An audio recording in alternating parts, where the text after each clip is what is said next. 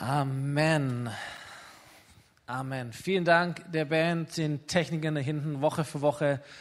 Helft ihr mit, dass wir in die Atmosphäre Gottes, in die Gegenwart Gottes kommen können. Vielen Dank euch vorne und hinten. Yes.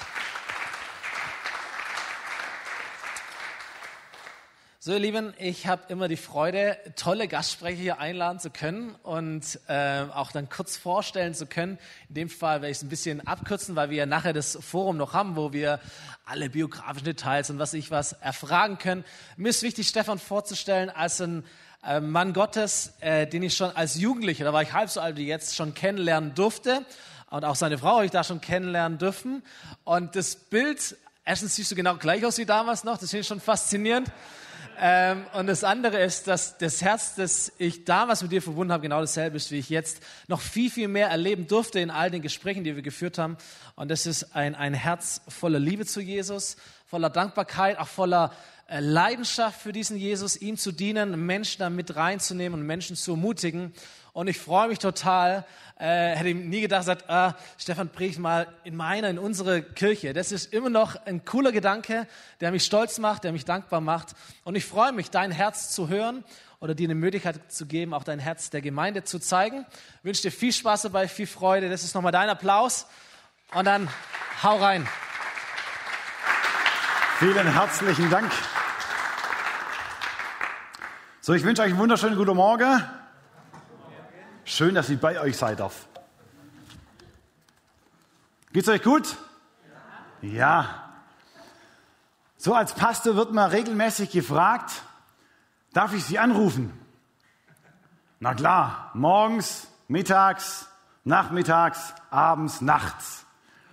Ob das so gut war, weiß ich nicht. So, ähm, meine Frau und ich wurden mitten in der Nacht das Telefon. Viertel vor drei. Ich habe eine liebevolle Superfrau. So, ich sage zu ihr, Liebling, du bist näher am Telefon. Könntest du denn mal? Meine Frau läuft raus und ich höre im Hintergrund, ey Schatz, für dich. Ich laufe ins Telefon und sage, ich wünsche Ihnen einen wunderschönen guten Morgen. Was kann ich Ihnen Gutes tun? Viertel vor drei. Stimme am anderen Ende sagt, ist es wahr, dass sie sich auch nachts anrufen kann? Nur bei Notfällen. Ja, meine Mama ist gestorben. Okay, das ist ein Notfall. Können wir uns treffen? Na klar. Wir treffen uns bei uns in der Gemeinde. Er sagt, Ihre Gemeinde kenne ich nicht. Ähm, Österleinstraße 16 kenne ich auch nicht. Goa, Werkstoffhof, ein bisschen schräg gegenüber, kenne ich. Also 15 Minuten, wir treffen uns dort in der Nähe. Er kommt, wir gehen gemeinsam in die Gemeinde und heulen eineinhalb Stunden bis zwei Stunden durch. Ich hatte morgens solche Augen. Ich sagte zu dem Kerl, ungefähr so alt wie ich, ey, wenn du irgendwie Hilfe brauchst, meine Nummer hast du, kannst du mich immer anrufen. Ich höre einen Tag nichts mehr, zwei Tage, eine Woche nichts mehr, zwei Wochen nichts mehr. So, wir haben in Aalen einen Brandstiftermobilen Wohnwagen. Mit dem Wohnwagen fahren wir jeden Donnerstag in Brennpunkte in unserer Stadt, um Menschen einfach Gutes zu tun. Ähm, Gebäck ausschenken, geben, Kaffee ausschenken und einfach Gespräch mit ihnen zu haben. Von dort hat er meine Nummer her. Und ich fragte ein bisschen rum, hey, wer kennt denn von euch diesen Kerl, wo die Mama gestorben ist?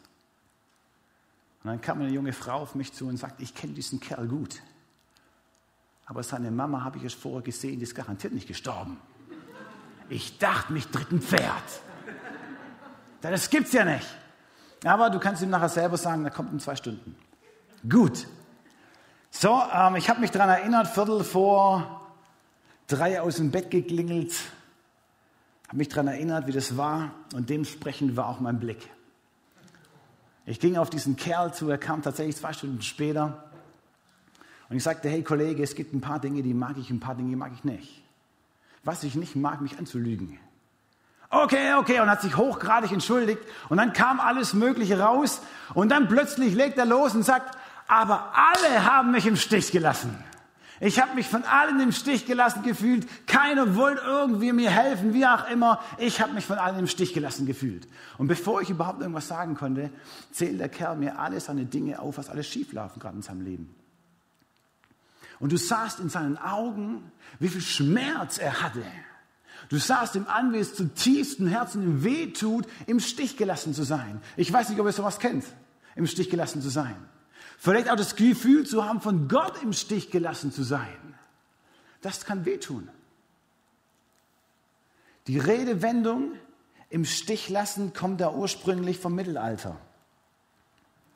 So fr früher gab es die Ritterturniere und da haben die Ritter haben sich richtig schwer angezogen mit ihren Ritterrüstungen.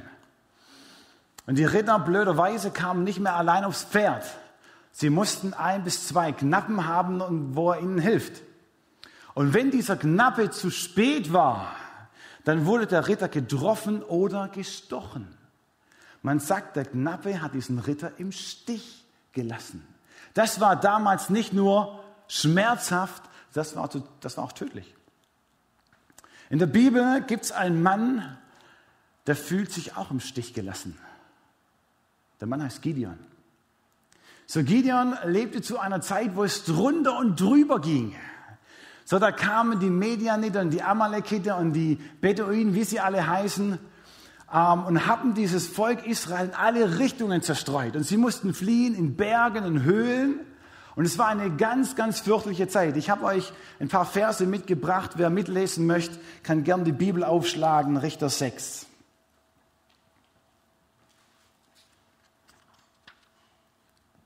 Die Leute von Israel versteckten sich von, von ihnen in Höhlen und unzugänglichen Schluchten und verschanzten sich auf den Bergen. Jedes Mal, wenn sie Getreide gesät hatten, fielen die Midianiter zusammen mit den Amalekitern und mit den Beduinen aus dem Osten in das Land ein und verwüsteten die Felder bis hin nach Gaza. Sie ließen nichts Essbares zurück und raubten alles Vieh, Schafe, Ziegen, Rinder und Esel und so weiter und so fort. Jedes Mal, wenn dieses Volk in irgendeiner Hinsicht irgendwas pflanzen wollte, aufbauen wollte, dann kamen die Feinde und haben alles zerstört, dass sie überhaupt keine Chance hatten, irgendwie aufzuatmen. Und genau zu dieser Zeit lebte Gideon. Und Gideon, so heißt es ein paar Verse weiter, dass Gideon selber im Keller war und irgendwo ein paar Ehren Getreide geschnappt hatte und es irgendwie zu dreschen. Wo drischt man normalerweise Getreide? Nicht im Keller, stimmt's? Draußen irgendwo, wo die Sonne scheint, wo der Wind durchpfeifen kann, aber nicht im Keller. Gideon versteckt sich im Keller vor den Feinden, vor den Midianiter, Amalekiter, wie auch immer, weil er Angst hat. Und mittendrin in dieser Situation, in der trostlosen Situation, was Gideon seit sieben Jahren schon durchmacht, sieben Jahre lang keine Perspektive, keine Hoffnung, keine Aussicht aus Besserung, sondern nur in diesem normalen Leben einfach hoffentlich der nächste Tag überhaupt zu, überstehen. In dieser Aussicht, jeder Tag von eins nach zwei, nach drei, nach vier zu leben. Ohne Perspektive. Und genau in dieser fürchterlichen Situation kam plötzlich ein Engel. Wie hieß dieser Engel? Dieser Engel bringt allermeist frohe Kunde, gute Botschaft. Hey, das ist der Engel Gabriel. Der kommt und sagt zu Gideon folgendes.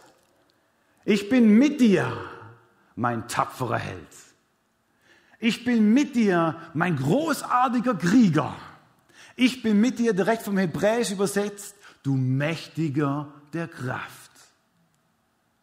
Hört sich eigentlich ganz gut an, stimmt's? Stell dir vor, du bist in einer Situation, wo es drunter und drüber geht, und dann kommt ein Engel zu dir und sagt, ey, ich bin mit dir, du tapferer Held. Ah, da haben wir Grund zur Freude, oder? Da wird man vielleicht ein bisschen jubeln und sagen, Gott, genau das habe ich mir gewünscht. Das ist doch super. Aber Gideon scheint sich um mehr zuzufreuen. Vielleicht dreht er sich sogar rum und schaut, wer alles in der Welt steht noch mit mir im Keller. Und er stellt fest, nur er. Es ist kein anderer da. So in der Auslegungen und unterschiedliche Theologen sagen, das ist göttliche Ironie. Warum? Weil Gideon bis hierher noch gar nichts erobert hat. Der hat noch kein Feld zugeführt, der hat noch kein Heer angeführt, der hat noch keinen Sieg errungen, nichts. Und er wird hier begrüßt als ich bin mit dir, du tapferer Held, du großartiger Krieger, du mächtiger der Kraft. Gideon fühlt sich schon leicht veräppelt. Das gibt's doch nicht. Wisst ihr, was mich begeistert? Dass Gott durch diesen Engel nicht sagt, Gideon, du Angsthase, was ist los mit dir? Ey, Gideon, seit sieben Jahren, seit sieben Jahren verstecke die euch in Höhle. Ich habe übrigens eine Höhle mitgebracht. Ähm, ganz, ah, kann ich nicht so gut sagen. Da sagt man, Gideon war in dieser Höhle, hat sich versteckt. Ob das wirklich so war, weiß kein Mensch. Aber sagt man zumindest, seit sieben Jahren lang versteckt ihr euch, habt ihr Angst, was ist los mit dir, warum hast du nichts gemacht? Und er, da kommt nichts. Und Gott sagt dir auch nicht, hey, du hast, du hast, du hast versäumt, einfach dich einzubringen. Nix. Stattdessen sagt dieser Engel zu Gideon, Gott mit dir, du Mächtiger der Kraft. Es hat mich an die Bibelstelle daran erinnert vom verlorenen Sohn. Ihr kennt die Geschichte. Ähm, der Papa und dann ist der Sohn, der will sein ganzes Erbe. Und der Papa gibt natürlich das ganze Erbe dem Sohn. Und der Sohn zieht los. Und er verbrasst das ganze Geld. Mit was auch immer, könnt ihr selber nachlesen, Lukas 15. Er verbrasst das ganze Geld ähm, und zum Schluss steht er irgendwo im Schweinestall. Und er hat so einen Kohldampf, dass er sogar was von dem Futter essen will. Aber darf es nicht. Und er steht drin und er überlegt sich, hey, zu Hause geht es mir doch eigentlich viel besser. Es wäre doch eine Idee, ich gehe nach Hause und lasse mich einstellen von meinem Baba als Knecht. Und er überlegt und sagt, gut, das mache ich. Ich gehe nach Hause und sage, Baba, es tut mir leid. Gott, es tut mir leid. Und er geht los. Und er zieht los und wir kennen die Geschichte, der Baba läuft ihm entgegen, stimmt's? Der läuft ihm entgegen und umarmt ihn, küsst ihn. So, dieser Kerl kommt direkt vom Schweinestall. So, ihr habt eine Oma, ähm, die lebt noch, die ist 96. Und ein Opa, sie hatte früher in, in Bauernhof einen kleiner. Und da waren auch Schweine drin. So, wenn du bei den Schweinen warst, ähm, dann riechst du extrem danach. Das hat den Baba überhaupt nicht ausgemacht. Der hat ihn geküsst, geknuddelt und hat ihn erst mal mitgenommen. Und dann sagt dieser Baba, jetzt lass uns mal ein großes Mastkalb schlachten. So ein Mastkalb zu damaliger Zeit ist absolut ein wertvolles Tier. Ähm, das schlachtest du nicht einfach so. Das ist mega wertvoll. Und er lässt den Mastkalb schlachten und ein rieses Fest veranstalten. Und dann lässt er den Sohn wahrscheinlich ein bisschen baden, ein bisschen herrichten. Und dann kommt dieser Sohn, dann setzt der Papa sich wahrscheinlich mit seinem Sohn hin und sagt, hier dein Ring. Und dieser Papa gibt seinem Sohn einen Siegelring. Und ein Siegelring hat die Bedeutung, willkommen in der Familie. Und nicht nur das, hey, du hast Autorität für die Zukunft mit uns gemeinsam zu gestalten, für uns gemeinsam nach vorne zu gehen, den Betrieb zu führen. Du darfst hier walten und verwalten, wie du denkst. Nach dem Motto wie Philipper 3, Vers 13, hey, wir vergessen alles, was hinter uns ist und wir strecken uns aus nach dem, was vor uns ist. Was mir gefällt, dass dieser Papa in keinster Weise, in keinster Weise sagt, ey, Sohnemann, was ist los mit dir? Was hast du alles falsch gemacht? Ich möchte sie mal aufzählen. Der Papa kommt nicht und zählt ihm alles seine Versäumnisse auf. Der Papa kommt nicht, erzählt ihm alles auf, was er falsch gemacht hat. Der Papa wirft ihm überhaupt nichts vor, stimmt's? Null. Warum sage ich das heute Morgen? So, wenn ich Predigen vorbereite, dann habe ich allermeist immer Impulse in mir. Und ich möchte die Impulse, was ich empfange, möchte ich gern direkt weitergeben. Und ich glaube, dass einige heute Morgen hier sind, einmal am Livestream, wo vielleicht die letzten Wochen, Monaten, Jahren versäumt haben, ihre Talente, ihre Begabungen, ihr Geld und was auch immer ins Reich Gottes hinein zu investieren. Versäumt vielleicht in der Nachbarschaft als guter Christ mit anzupacken und zu dienen und zu helfen versäumt vielleicht in der Familie mehr die liebevolle, gute Botschaft weiterzubringen. Es kam ein älterer Herr auf mich zu und sagte zu mir, Stefan, ich habe ein Problem. Und dann bist du bei mir richtig, leg los. Er erzählt, sagt Stefan, ich habe mein Leben lang falsche Prioritäten gesetzt. Ich habe versäumt, meine Talente, meine Begabungen einzubringen. Ich habe versäumt, mein Geld in die Gemeinde für dich, Gott, zu investieren. Ich habe versäumt, mich Gott hinzugeben. Und ich merke jetzt im Alter, umso älter ich werde, dass der Druck in mir aufsteigt, was versäumt zu haben. Und aus dem Druck heraus merke ich, es kommt Angst. Und ich komme auf diese blöde Idee, sagt, es stehen wie lauter Ankläger vor mir, wo sagen, hey, was denkt Gott über dich? Und ich möchte dir eins zusagen heute Morgen.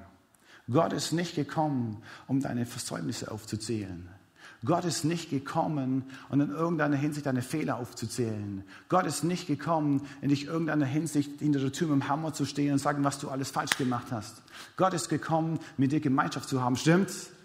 Gott ist gekommen, dir Gemeinschaft zu haben und gemeinsam die Zukunft zu gestalten. Wir vergessen alles, was hinter uns ist und strecken uns aus nach dem, was vor uns ist. Gottes Herz ist mit dir, gemeinsam vorwärts zu gehen, die gute Werke, was da sind, gemeinsam einzunehmen. Das ist Gottes Plan mit dir. Und ich höre immer wieder, dass wie es ein Hemd, wenn man Dinge nicht so getan haben, wie man vielleicht selber oftmals denkt, was man machen muss. Und da kommt der Druck. Ich möchte dich ermutigen, vielleicht ist es nur für dich. Gott möchte mit dir nach vorne schauen. Kann es sein, dass Gideon, als dieser Engel zu Gideon kam, dass Gott nicht nur das sah, was Gideon bisher gemacht hat, sondern auch das sieht, was kommt? Gideon, wissen wir, ist der absolute Hero später, aber er war es nicht. Und Gott spricht was in Gideon hinein und er sieht mehr wie Gideon selber. Das finde ich absolut faszinierend. Ich möchte euch eine Bibelstelle vorlesen, wie es weiter heißt.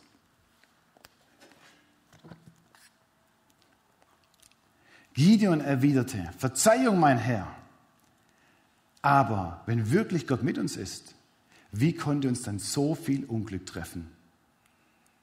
Unsere Väter haben uns doch immer wieder erzählt, der Herr hat uns aus Ägypten hierher geführt. Wo sind denn nur alle seine Wundertaten geblieben? Nein, der Herr hat uns im Stich gelassen.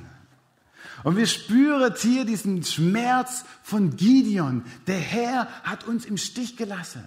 Seit wie vielen Jahren? Seit sieben Jahren hat er diesen Schmerz in sich.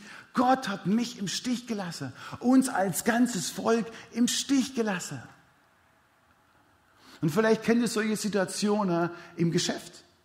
Es geht rund und drüber, deine Arbeitskollege, du kommst mit ihnen irgendwie nicht gut zurecht. Vielleicht stimmen deine Zahlen auch nicht im Business. Und du merkst, ich muss bis Ende vom Jahr so viele Millionen noch aufs Parkett bringen und es passt nicht. Und du denkst, hey Gott, wo bist du bei mir? Und es kann echt wehtun. Vielleicht bist du in der Familie und merkst, meine Familie, hey Gott, gerade und drüber, Gott. Es ist wirklich eine Katastrophe zu Hause. Hey Gott, wo bist du denn in meiner Familie? Wo bist du? Oder vielleicht merkst du finanziell, du ringst von Monat zu Monat und du weißt gar nicht, wie in irgendeiner Hinsicht du den nächsten Monat überleben sollst. Wo bist du, Gott? Oder du warst beim Arzt und hast eine Diagnose bekommen. Und der Arzt, die Diagnose war nicht wirklich positiv. Und du fragst dich, Gott, wo in aller Welt bist du? Gott, wo in aller Welt bist du? Und das war der Schmerz von Gideon. Gott, wo bist du in meiner Situation? Und dann fängt dieser Engel ganz entspannt an zu sagen, hey Gott mit dir, sei mutig und stark. Was glaubt ihr? Hat er gegrinst? Was will denn der von mir? Seit sieben Jahren verstecken wir uns und versuchen nur so zu überleben. Und jetzt soll er mal alles auf Happy Clappy machen? Soll genau das machen, was er sagt. Wo bist du, Gott? Und dieser Engel ist sehr hartnäckig. So, er bleibt dran, sei mutig und sei stark. Rette Israel. Herzlichen Glückwunsch. Seit sieben Jahren lang erleben wir Unterdrückung, wir kommen überhaupt nicht zu Potte. Und jetzt sollen wir Israel retten. Ganz nebenbei. Sei mutig, sagt der Engel. Erstaunlicherweise reagiert Gideon auf eine interessante Art und Weise. Er sagt, ich bin der Jüngste von meiner Familie. Das heißt, so viel wie am Alten Testament, meine Begabung und meine Talente reichen nicht aus. Nimm irgendjemand anders. Ich weiß nicht, ob ihr sowas kennt. Ich kann das nicht. Nimm jemand anders. Ihr kennt vielleicht David. David war der Jüngste, er war irgendwo auf dem Feld, hat seine Schäfler gehütet.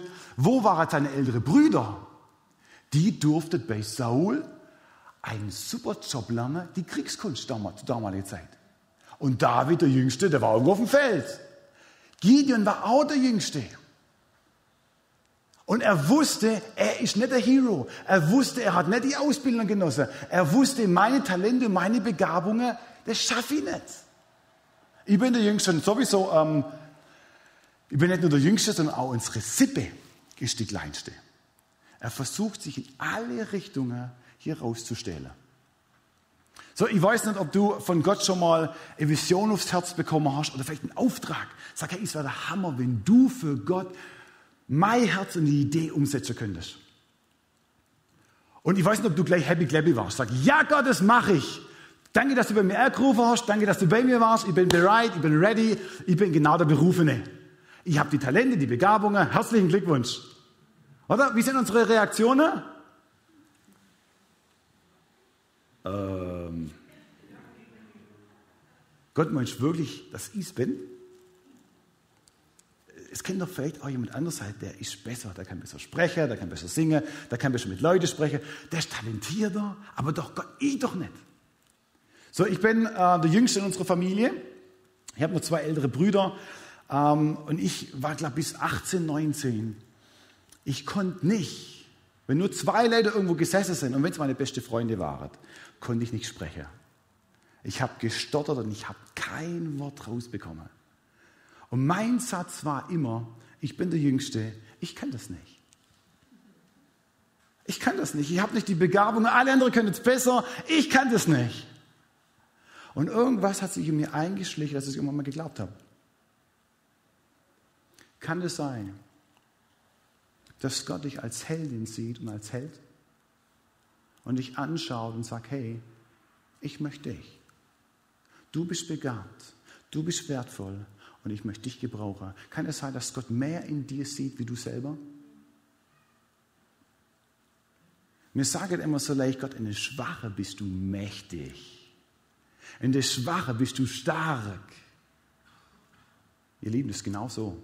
Gott ist in der Schwache mächtig. Und ich habe mir eins angewöhnt, so schräg es auch klingt meine Schwäche zu umarmen. Sag Gott, wenn du in der Schwache wirklich mächtig bist, herzlichen Glückwunsch, bei mir bist du willkommen. Gott benutzt unsere Schwäche und unsere Stärke. Und dieser Gideon hier sagt, Gott, ich nicht, ich bin nicht talentiert genug, ich bin nicht begabt genug, ich nicht.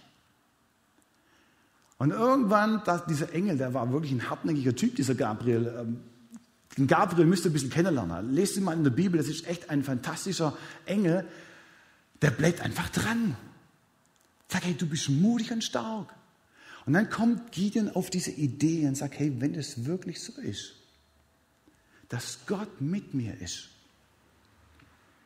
wenn es wirklich so ist, dass Gott mit mir ist, dann kann ich es doch mal ausprobieren, einen Schritt mal mit Gott zu laufen.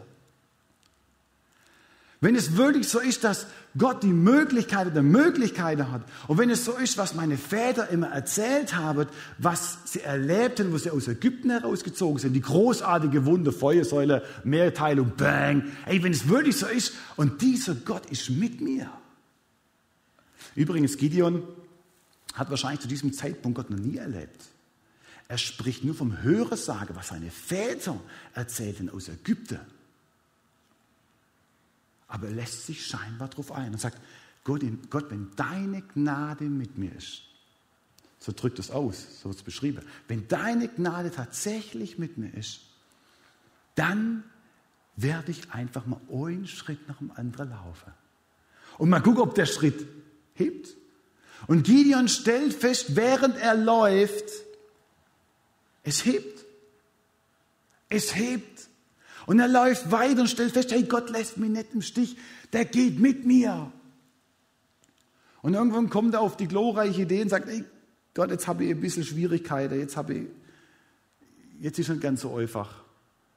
Gott, wo bist du jetzt? Und dann kennt ihr die Stelle, wo er das Vlies nimmt. Da wird irgendwie die Schafe geschert und auf dem Boden liegt das alles aus. Und dann sagt der Gott, ich habe jetzt echt Schwierigkeiten, bist du wirklich mit mir?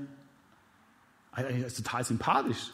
Bist du wirklich mit mir, Gott? Denn ich habe jetzt gefühlt ein Riesenheer von Feinde vor mir. Wie groß war übrigens das Heer von Medianit und Amalekiter? Wer weiß es? Es wird beschrieben 135.000. Manche sagen, es sind mehr. Und Gideon sagt, ey, das ist zu groß, es ist zu mächtig. Und sagt, jetzt müssen wir ein bisschen testen, Gott, bist du wirklich mit mir? Und er schmeißt dieses Vlies aus. Und sagt, Gott, wenn das Vlies nass ist und die Erde drum trocken, hey Gott, dann bist du mit mir. Und nächsten Morgen macht er auf, was macht er? Touch, touch, touch, touch, touch. Vlies ist nass, nass und die Erde darum trocken. Wow, Hammer! Klingt gut, oder? Habt ihr schon mal ausprobiert? Mäht mal einen Rasen bei euch und lasst ein bisschen was stehen und dann probiert es mal aus.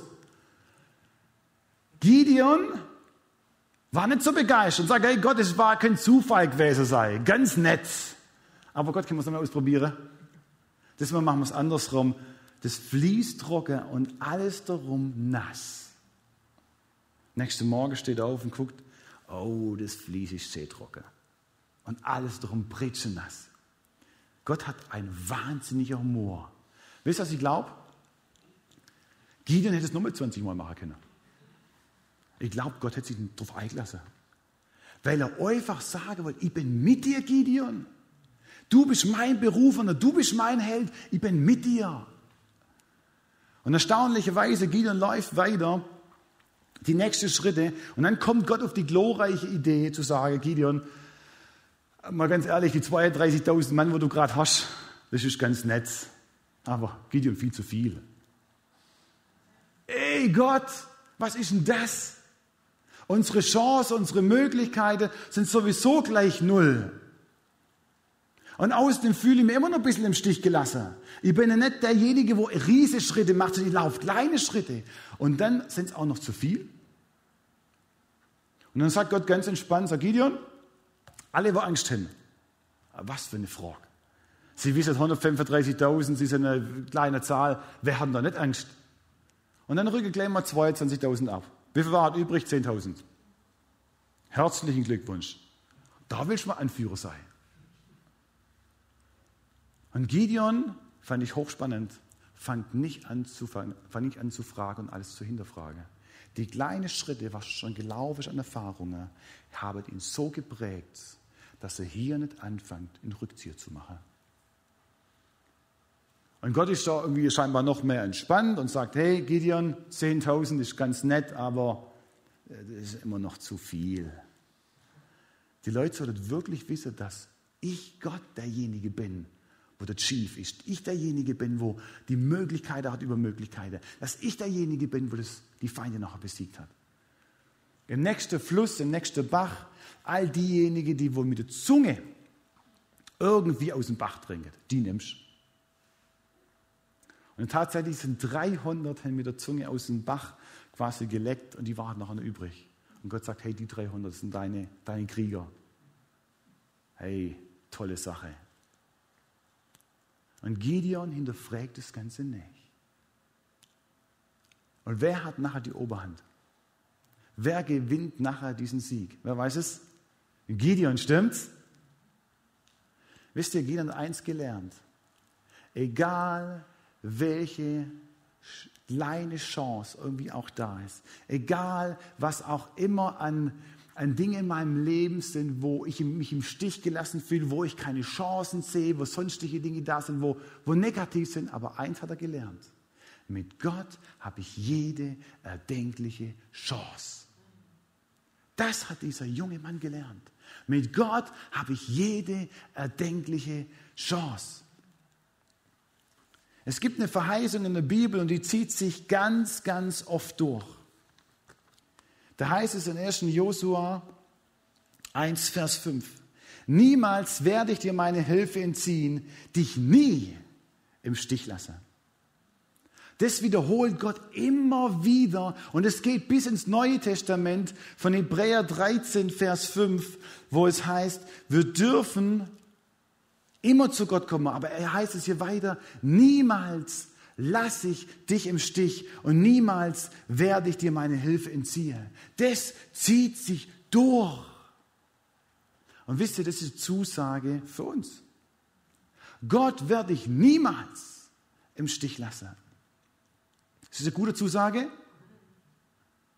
Da, wo du drin bist, Gott wird dich niemals im Stich lassen. Und Gideon durfte das lernen. Es war 1989, war in Armenien ein, ein wahnsinniges Erdbeben. Und innerhalb von vier Minuten sind zig Häuser zusammengestürzt. Und da war ein, ein junger Mann. Und dieser junge Kerl fuhr zur Schule und guckte, wo sein Sohn abholen. Und die Schule war nicht mehr da, nur noch ein Trümmerhaufen. Und er war zutiefst bewegt, aber er sagte, ich kann jetzt entweder nur heulen oder nur schreien, was auch immer. Aber er hat angefangen, auf den Schutthaufen zu laufen. Und hat angefangen, dorthin zu laufen, wo er weiß, wo das Klassenzimmer von seinem Sohn stand. Und er fängt an, die Steine wegzulüpfen. Es ging eine Stunde ins Land, zwei Stunden, drei Stunden. Und er fängt an, ich, ich möchte meinen Sohn finden. Es kommen ein paar Helfer mit zu, die packen mit an und sie helfen ihm auch, die Steine irgendwie wegzuräumen, den ganzen Schutt wegzuräumen. Vier, fünf Stunden sind schon vergangen. Und dann kam die erste, die sagt, hey, holet diesen Papa runter. Der hat einen Schock. Und dann schrie dieser Papa folgendes aus. Ich habe meinem Sohn versprochen, ich werde ihn nicht im Stich lassen. Und er fängt weiter an, diesen Schutt wegzuräumen. Er fängt weiter an, alles Mögliche wegzuräumen und bleibt weiter dran. 14, 15, 16, 17, 18, 19 Stunden. Und es läuft dauerhaft durch. Und die, die Helfer, die rücken schon ab. Es wird schon dunkel, sie gehen schon nach Hause. Manche Helfer können nicht mehr, wollen auch nicht mehr. Und sehen überhaupt keine Perspektive, keine Hoffnung mehr. Aber der Papa hat gesagt, ich werde meinen Sohn nicht im Stich lassen. Das habe ich ihm versprochen. Und er bleibt da weiter dran und 18 Stunden, 19 Stunden, 20 Stunden. Die Leute machen schon so, sagen, es gibt's doch nicht. Was macht denn der Kerl da? Holle die Seelsorge, dass die Leute den Papa runterholen von dem Schutthaufen. Die Leute wollten ihn schon dementsprechend angreifen. Sag, jetzt komm endlich weg und akzeptier's. Du bist ja fürchterlich. Und er schreit zurück, sagt, hey, mein Papa. Und er schreit und sagt, ich werde meinen Sohn nicht im Stich lassen. Habe ich versprochen. 25 Stunden, 28 Stunden, 30 Stunden. Und er, seine Hände sind so blutig, seine, seine ganze Füße sind aufgerissen. Und er kann eigentlich gar nicht mehr, er will nur noch schlafen. Aber er hat gesagt, ich lasse meinen Sohn nicht im Stich, ich habe es ihm versprochen. 32 Stunden, 33, 34, 35. Und die Leute denken, das darf nicht wahr sein. Und er bleibt weiter dran, total erschöpft, seine Hände blutig, 36, 37, 38. Und dann lupft er eine Tafel weg. Und hinter der Tafel hört er was. Sagt, Arman, bist du's? Und er hört, ja, Baba, ich bin's. Und dann holt er diesen Kerl raus, macht den nächsten Schutthaufen weg.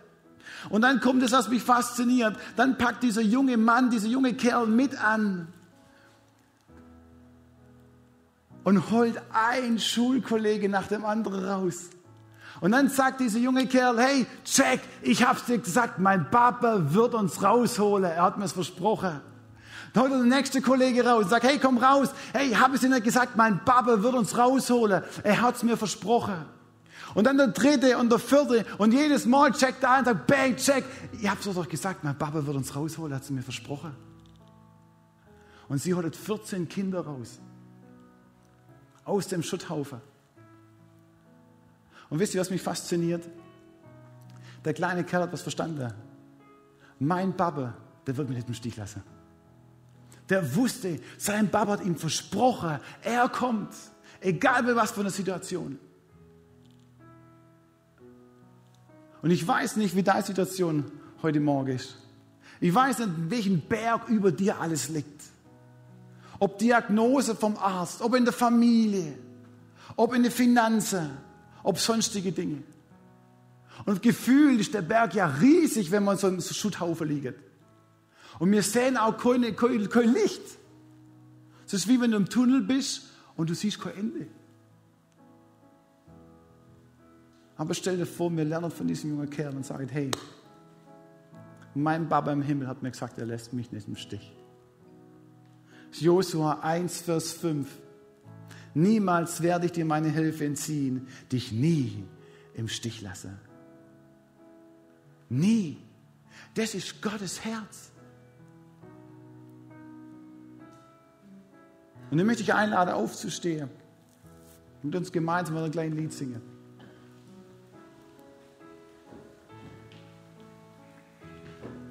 Aber ich weiß, so war es mein innerer Eindruck, dass der ein oder andere Hirsch heute Morgen der fühlt sich wie in so einem Schutthaufen begraben. Sag, hey, ich kann eigentlich nicht mehr. Ich kann nicht mehr und ich will nicht mehr.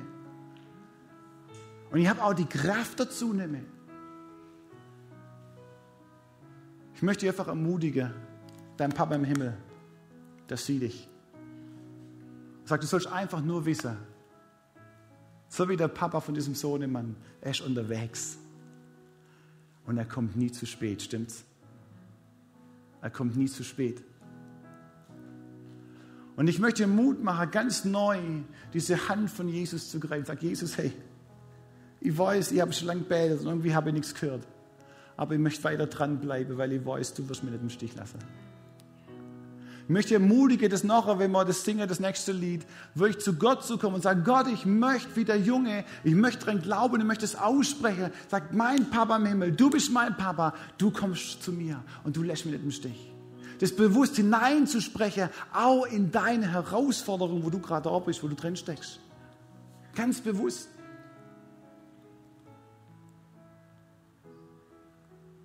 Vielleicht können wir die Augen schließen.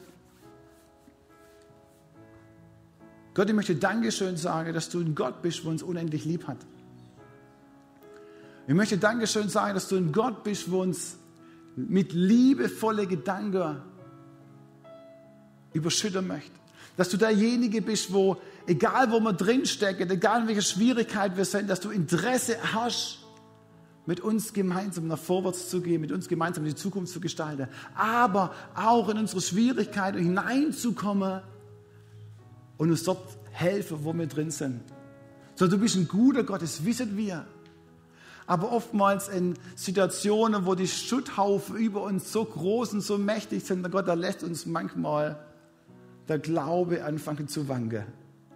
Und ich bete heute Morgen, Gott, dass deine Kraft und deine Liebe und die Verheißung, dass uns du nie im Stich lassen wirst, dass in unser Herz hineinfällt. Und dass wir erleben dürfen in die nächsten Tage und Wochen, da wo vielleicht der Schutthaufen so groß ist, dass wir erleben dürfen, dass du ein Gott bist, wo sich offenbart und hineinkommt und uns hilft. Und wo wir ganz neu die Erfahrungen machen dürfen, Jesus, hey, jeder Schritt, hey, es trägt, du lass mich nicht im Stich. Dass wir Erfahrungen machen dürfen wie Gideon, hey, du Gott, du gehst mit mir, du bist mit dabei und du lässt mich nicht im Stich. Und dass es unseren Glauben stärkt für die nächste Wagnisse, für die nächste Herausforderungen. Gott offenbart du dich in deiner Größe, in deiner Liebe, in deiner Fürsorge und begegne du uns. Ich bitte dich in deinem lebendigen Namen, du weißt, was wir brauchen. Sollten wir wissen, du bist kein Wunschautomat. Das wissen wir. Aber du bist ein lebendiger Gott, wo alle Möglichkeiten hat. Und dafür danken wir dir. Und wir ehren dich dafür, Jesus. Danke, Vater. Amen.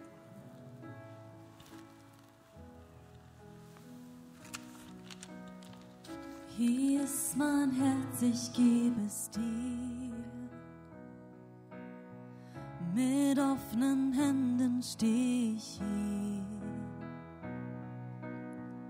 Ich lasse los, du hilfst in meiner